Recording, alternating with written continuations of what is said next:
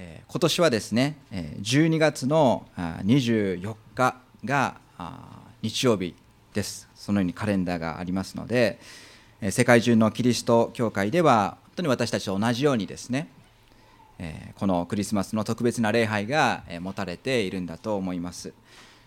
個人的にもあの今年の4月に私はこの福岡聖書協会の、まあ、牧師になりましたので牧師となって迎える初めてのクリスマスです。ですので本当に特別な思いを持ってですね対抗節、まあ、アドベントこの3週間過ごせ過ごしてまいりました。教会としてクリスマスを準備する中ですでにまたくさんのですねクリスマスについての聖書箇所から学んできましたけれどもそして、まあ、クリスマスの出来事について今年もたくさんあの学ばせていただきました。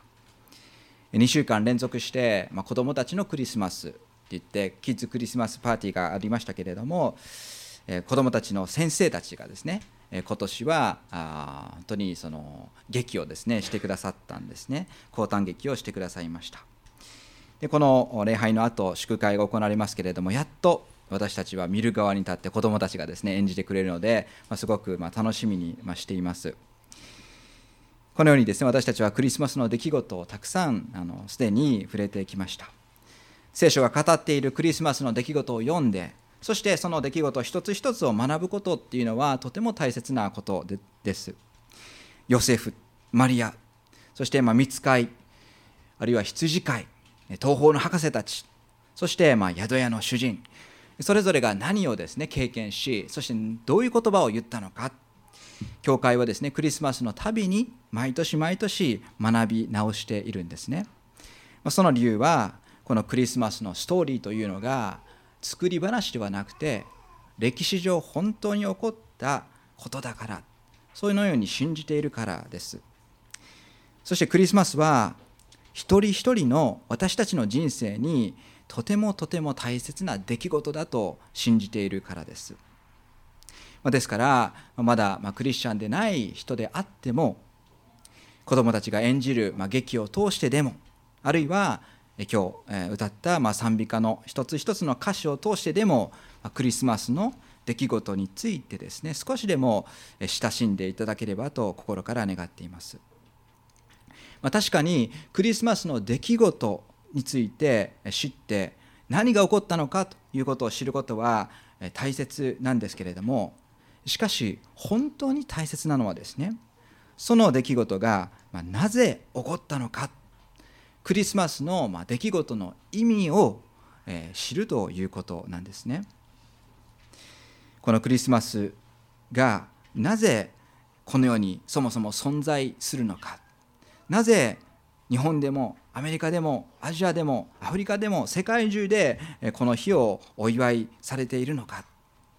クリスマスの意味というものをですねぜひ今朝私たちは一緒に聖書から学んでみたいとそして確認してみたいと思います。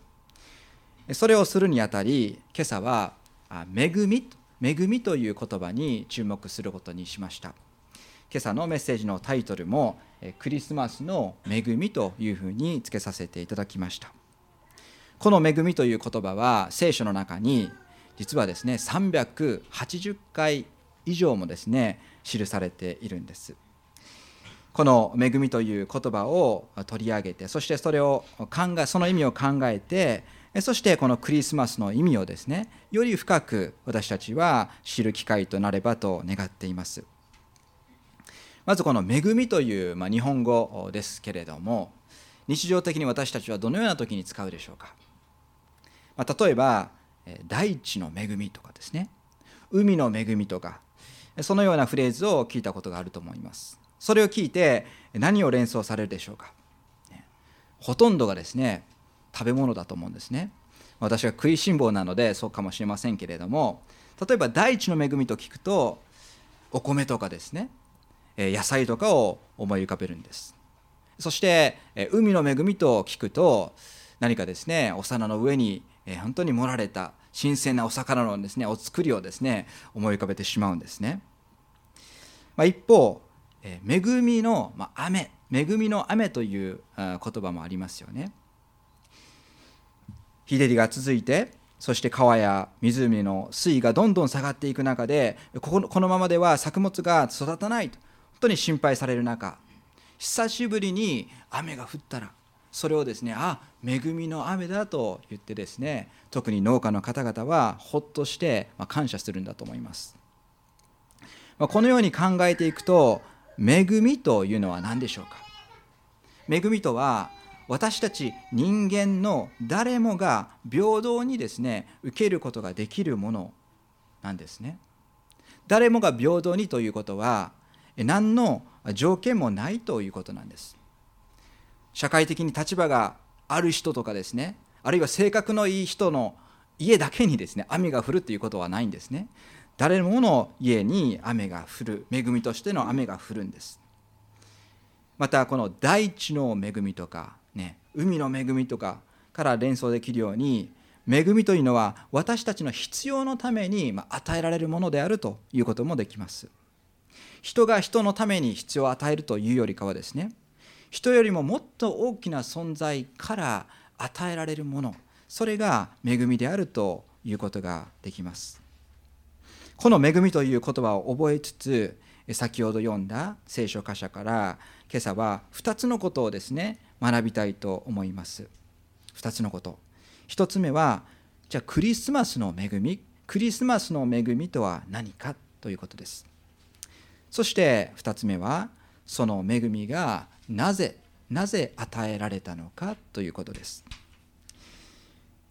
まず最初にクリスマスの恵みとは何かということについて考えます。ヨハネの福音書の、えー、1章の14節をですね、えー、再びご覧ください。このように書いています。言葉は人となって私たちの間に住まわれた。私たちはこの方の栄光を見た。父の身元から来られた独り子としての栄光である。この方は恵みと誠に満ちておられた。クリスマスの恵みとは何でしょうか？14節から分かることは父の身元から来られた独り子、ね、父の身元から来られた独り子これがクリスマスの恵みであるということなんですね。じゃあここで父とは誰でしょうか、ね、父なる神様のことなんです。そしてその独り子とは誰でしょうか？御子と呼ばれたイエス・キリストのことなんです。クリスマスの恵みとは御子イエス・キリストが父なる神様のもとから来られたという恵みなんですね。このことを私の言葉でですね一生懸命補って説明しようとしても全くもって何の助けにもならないんです。なぜならばこのことは人間の想像をはるかに超えている出来事だ。だからですね。神様がなさったことだからです。そして神様のなさったことを理解するには神様の説明やはり聖書の説明が一番いいんですね。もう一度14節を見てください。一人子が来られたということをこのように説明しています。言葉は人となって私たちの間に住まわれた。言葉は人となって私たちの間に住まわれた、まあ、何か余計に、えー、分かりづらくなったように感じます、まあ、確かに現代の私たちが言葉が人となって私たちの間に住まわれたという説明を聞いても何のことがですね訳がわからないと思います。しかしこのヨハネの福音書という書簡をですね2000年前に読んだ人々は言葉は人となって私たちの間に住まわれたという説明が分かったんです頭で理解できたというより目が開かれた。今まで覆いがかけられていたものが取り除かれたようにですね見えるようになった。そのような感覚で分かったんですね。言葉が人となってとは一体どういう意味でしょうか。これを知るにあたりヨハネの福音書のですね書き出し一章の一節。大きく1と書いた下にちっちゃく1と書いてるですね。この書き出しをご覧ください。このようにあります。はじめに言葉があった。言葉は神と共にあった。言葉は神であった。そのように書かれています、まあ、不思議な書き出しですね。しかしクリスチャンの方はこの書き出しを見てすぐにですねあることに気づくんです。聖書の別の箇所の書き出しと非常によく似ているということです。どこかと申し上げますと聖書のですね一番初めの書簡である創世記創世記のですね一章の一節なんですね。もうずっと最初にめくっていただいてま1ページなんですけれどもそこにこのようにあります。一章の一節。初めに神が天と地を天と地を創造された。二節地は暴漠として何もなく闇が大水の表の上にあり神の霊がその水の上を動いていた。神を仰せられた光あれすると光があった、まあ、初めに神が天と地を創造した。この書き出しと非常によく似ていると。この3節までを見ると何がわかるかというと神が神様がどのように天と地を創造されたかということなんです。そして3節光あれと仰せられた。言葉を用いて言葉を用いることによって光ができたということですね。そしてその後全てのものがやはり神様の言葉神の言葉によって創造されたと書かれているんです。そしてその創造の最後にですね神様によって作られたもの。それが人です。アダムとエヴァなんですね。再び今日の聖書箇所、えー、ヨハネの福音書に戻っていただきまして176ページ。一章の一節175ページですけれども初めに言葉があった。言葉は神と共にあった。言葉は神であった。ではここから何がわかるかと言いますとそれは言葉なる。あの言葉であった神様が人となったということなんです。アダムとエヴァという人人間を作った神様が自らも人となったということなんですね。一体何でなぜでしょうか。それは後から学びますけれども今はこの神様が人となる神が人となるということがどういうことなのかということを考えていきたいと思います。神というですね無限の力を持った方が人間というですね有限の存在になったんです。何でもできる神様が限界がある人間となられたんです。そしてこの人間の中でもですね最も弱い存在である赤ん坊となられたんですね。このことが皆さんもよくご存知である少女マリアを通してこのようにお生まれになった幼子、まあ、イエス様なんです、まあ、神様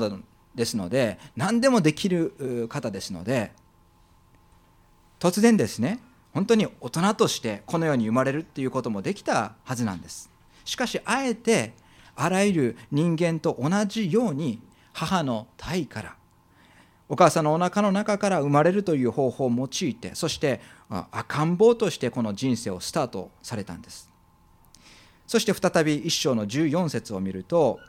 言葉として存在していた神様が実際に人となってさらに説明では私たちの間に住まわれたと14節で書かれています。私たちの間に住まわれた。イエス様は幼子としてまずマリアとヨセフの間に住まわれた。両親によって育てられたんです。しかしそれだけではありませんでした。私たちの間に住まわれたと書かれているんです。つまりもっと多くの人の間にも住まわれたんですね。当時羊飼いを始めてはじめその他多くのですねその村の人々も幼子イエス様が誕生したのその姿を見たはずです。そして大工であったヨセフの家で成長していったイエス様の姿を村の人々はやはり見たはずです。イエス様は多くの人の間で住まわれたんですね。そしてイエス様がだんだん成長して30歳になった時に巫女としての公の働きを行うために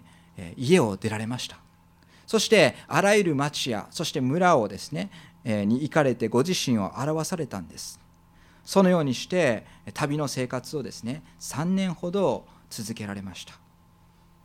このようにイエス様は文字通り多くの人の間に住まわれて生活されたんです。当時そのイエス様の姿を見た多くの人々はこれは神の栄光だ。神の栄光を見たとそのように証言しました。人々の感動と興奮が伝わってくれるようなこの表現です、ね、栄光。それもそのはずなんですね。神が人となって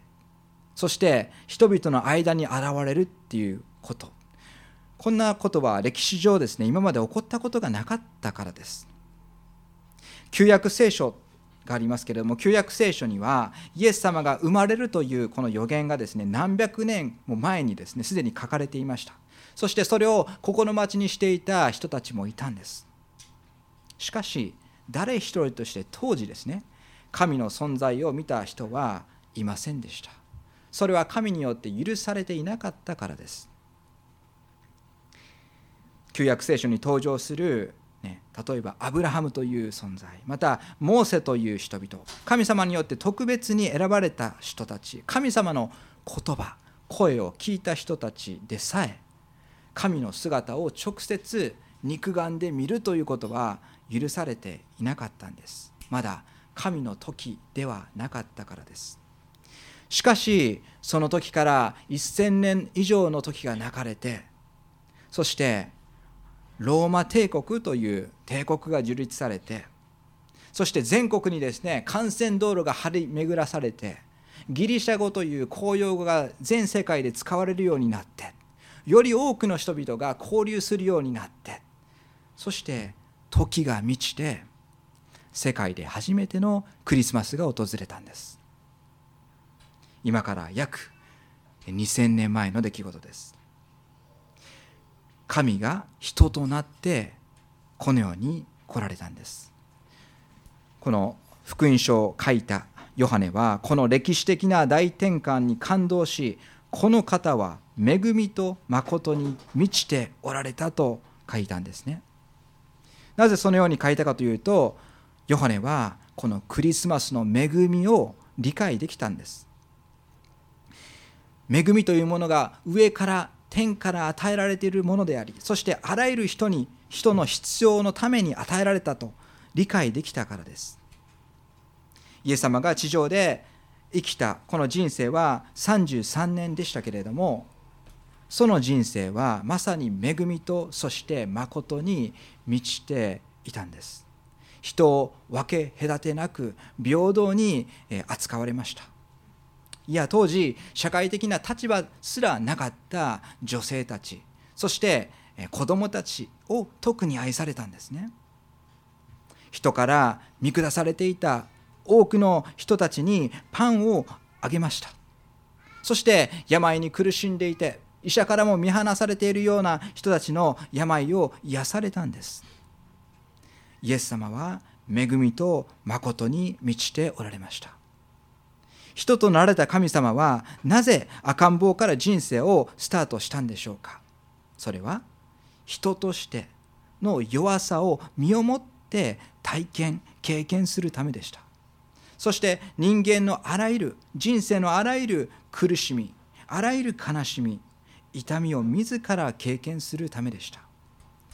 そのようにして人を本当に憐れむ心というのを養うためそのために神は幼子としてこの世に生まれてくださったんです。2つ目のポイント。じゃあその恵みがなぜ与えられたのか。恵みがイエス・キリストという方であると今学びました。ではなぜイエス様が与えられたのか。恵みとして与えられたのか。その理由について考えたいと思います。その理由は17節にですね書かれています。17節。立法はモーセによって与えられ恵みと誠はイエス・キリストによって実現したからであると。ここで2つのことが比較されていることが分かります。立法に対してモーセそして恵みと誠に対してイエス・キリストというこの2つの比較です。先ほどモーセとは旧約聖書で特別に神様から選ばれた人物だと申しましたけどもその理由はモーセにこの神の立法というものが与えられた。このことと関係しているんですね。実は神様が人となってこのように来られた。この前にですねすでに神様が人に与えられていたものがありました。それが立法というものだったんですね。旧約聖書を見ると神の立法をこのモーセが受け取ってその立法を当時のイスラエルの民に教えたんです。実会という言葉を聞かれたことがあると思います。それも含めて神の立法だったわけです。それらが与えられた理由はイスラエルの民が神様の存在をですね具体的に知って神様の教えに従ってそして神様に頼るというこの信仰を持つためだったんですね。そうすることによって罪によって分断された神と人との関係をですね回復するためこのために立法が立法が与えられたんです。ですから立法もですね神様によって人間のために与えられたものだということができます。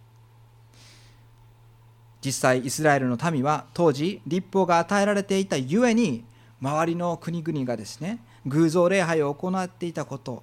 そして神様は喜ばれない行いをしていたことそれを避けることができたんです。正しく生きることができたんです。立法とは神様の善と悪の基準を教える良いものでした。しかしですね善と悪の基準が与えられたからといって人が完全に悪を離れることができると思われるでしょうか。そもそも人類最初の人間であったアダムとエヴァにこそ神様は神の善と悪の基準を示されたんです。エデンの園というところにいた2人に神様が言われました。この園の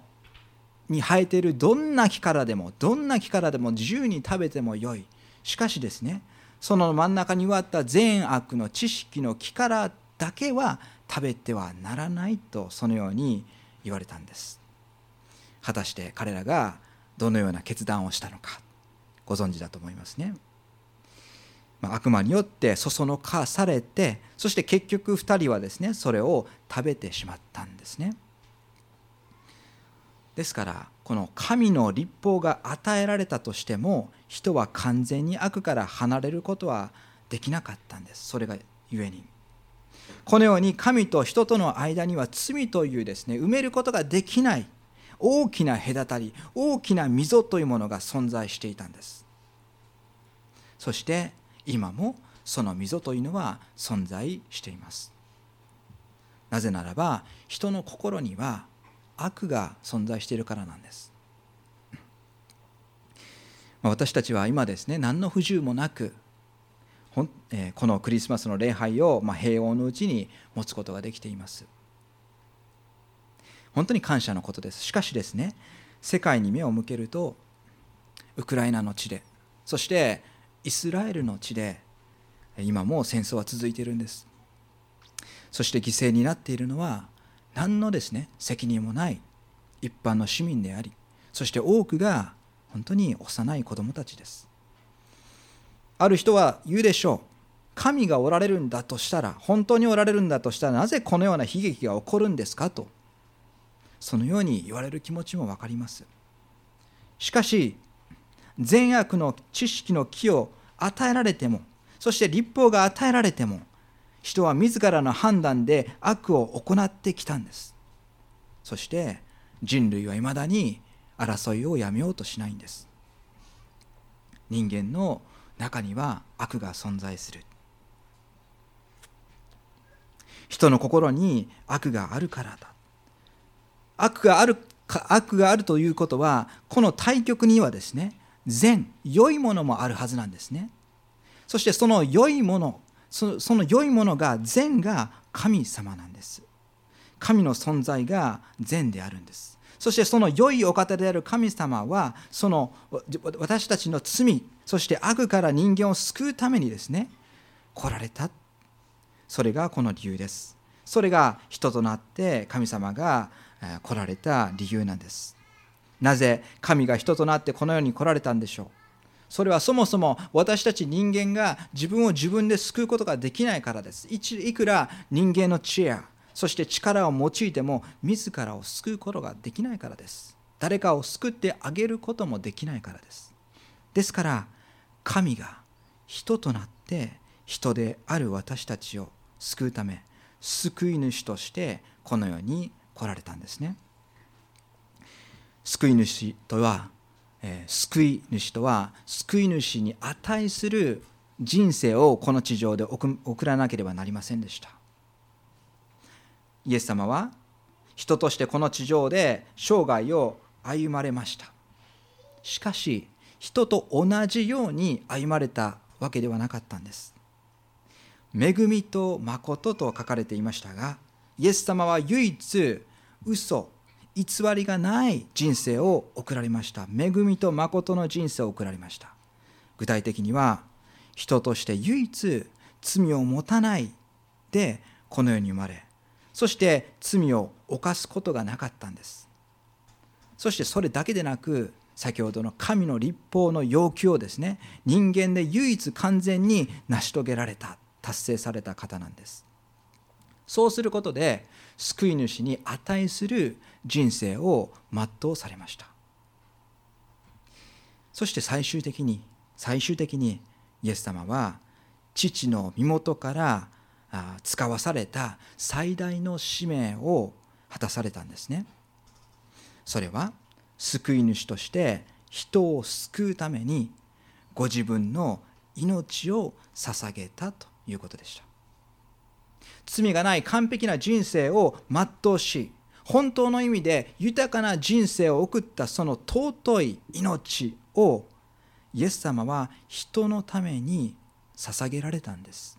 それが十字架の死でした。17節恵みと誠はイエス・キリストによって実現したのです」と。イエス様は人の中でも一番無力な赤ん坊赤ちゃんとして生まれました。そしてその最後もやはり聖書によるとほふり場に引かれていく羊のように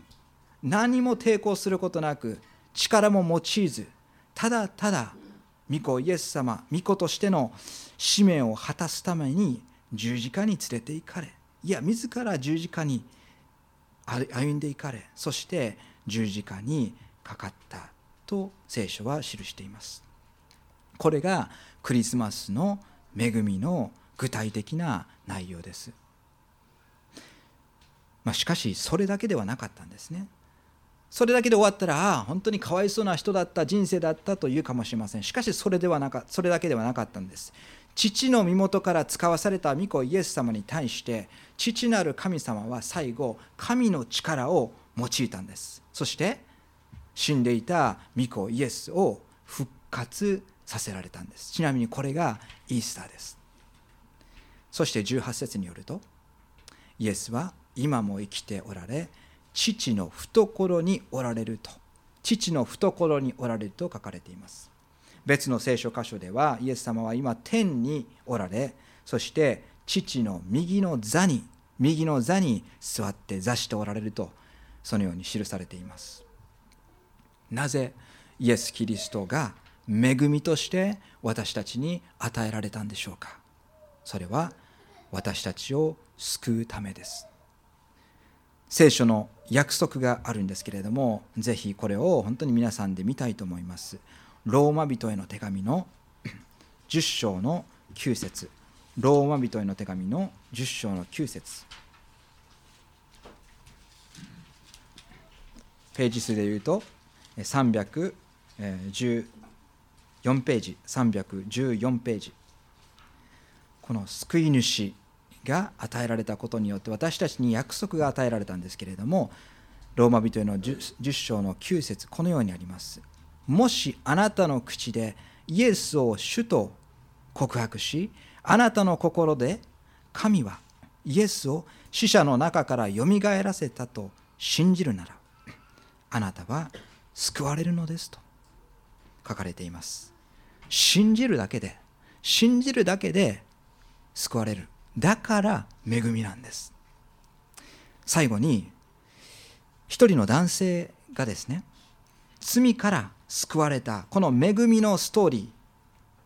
ーを紹介させていただいて終わりたいと思います。ある一人の男が恵みによって救われたストーリーです。アメージング・グレース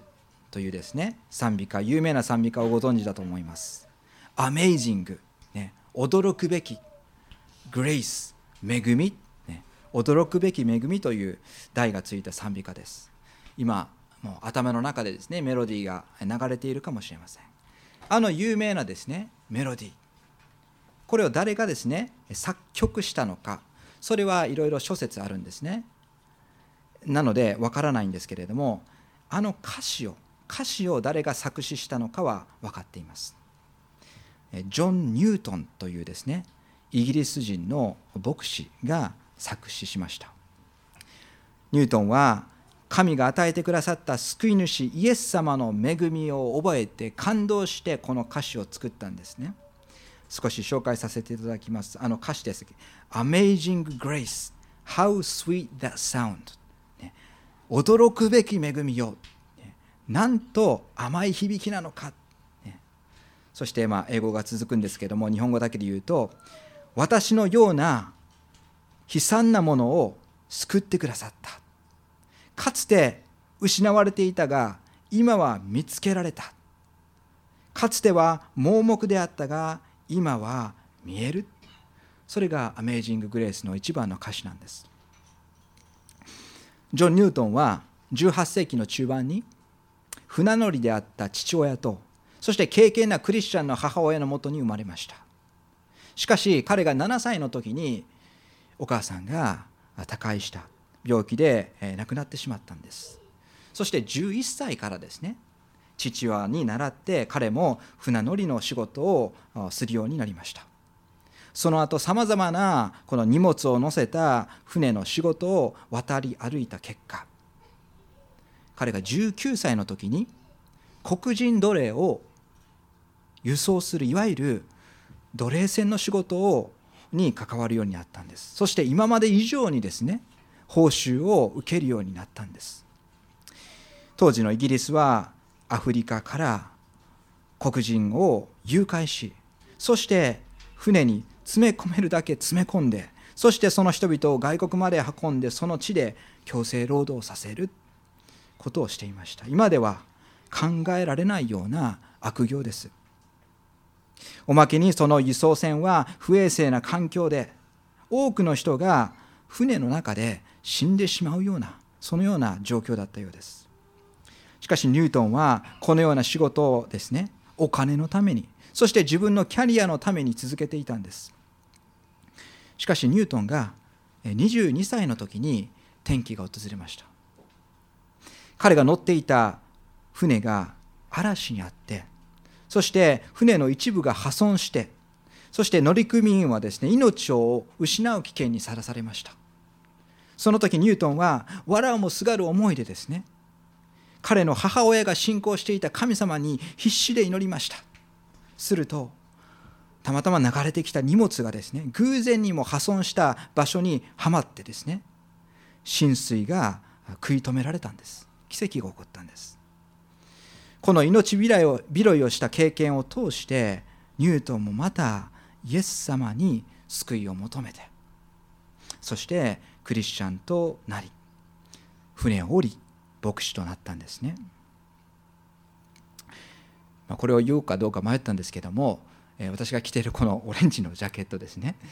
えこれは私が以前え使えていた教会である男性からいただいたものです。今はもうお年は80歳90歳近くなっていると思いますけれども麓さんという。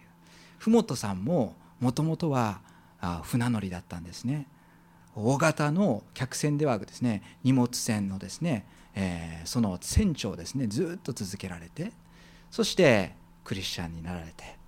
えそして家族も全員クリスチャンになった。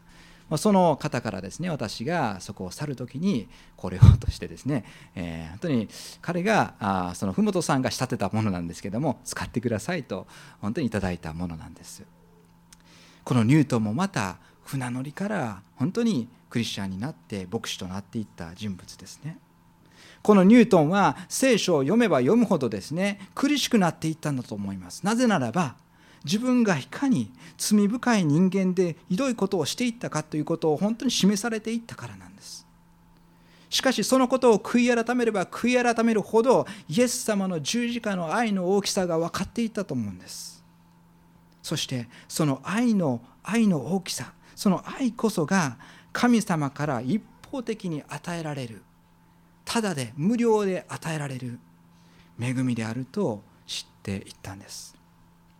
そしてこれは信じられない驚くべきアメージンググレースだとそのように導かれていったんです。クリスマスの恵みそれは神が人となられたそしてこの世に来てくださったことです。クリスマスの恵みそれは人となられたイエス様が十字架で死なれたことです。クリスマスの恵みそれはイエス様の十字架の死と復活を信じることにより私も救われるということです。一言お祈りをいたします。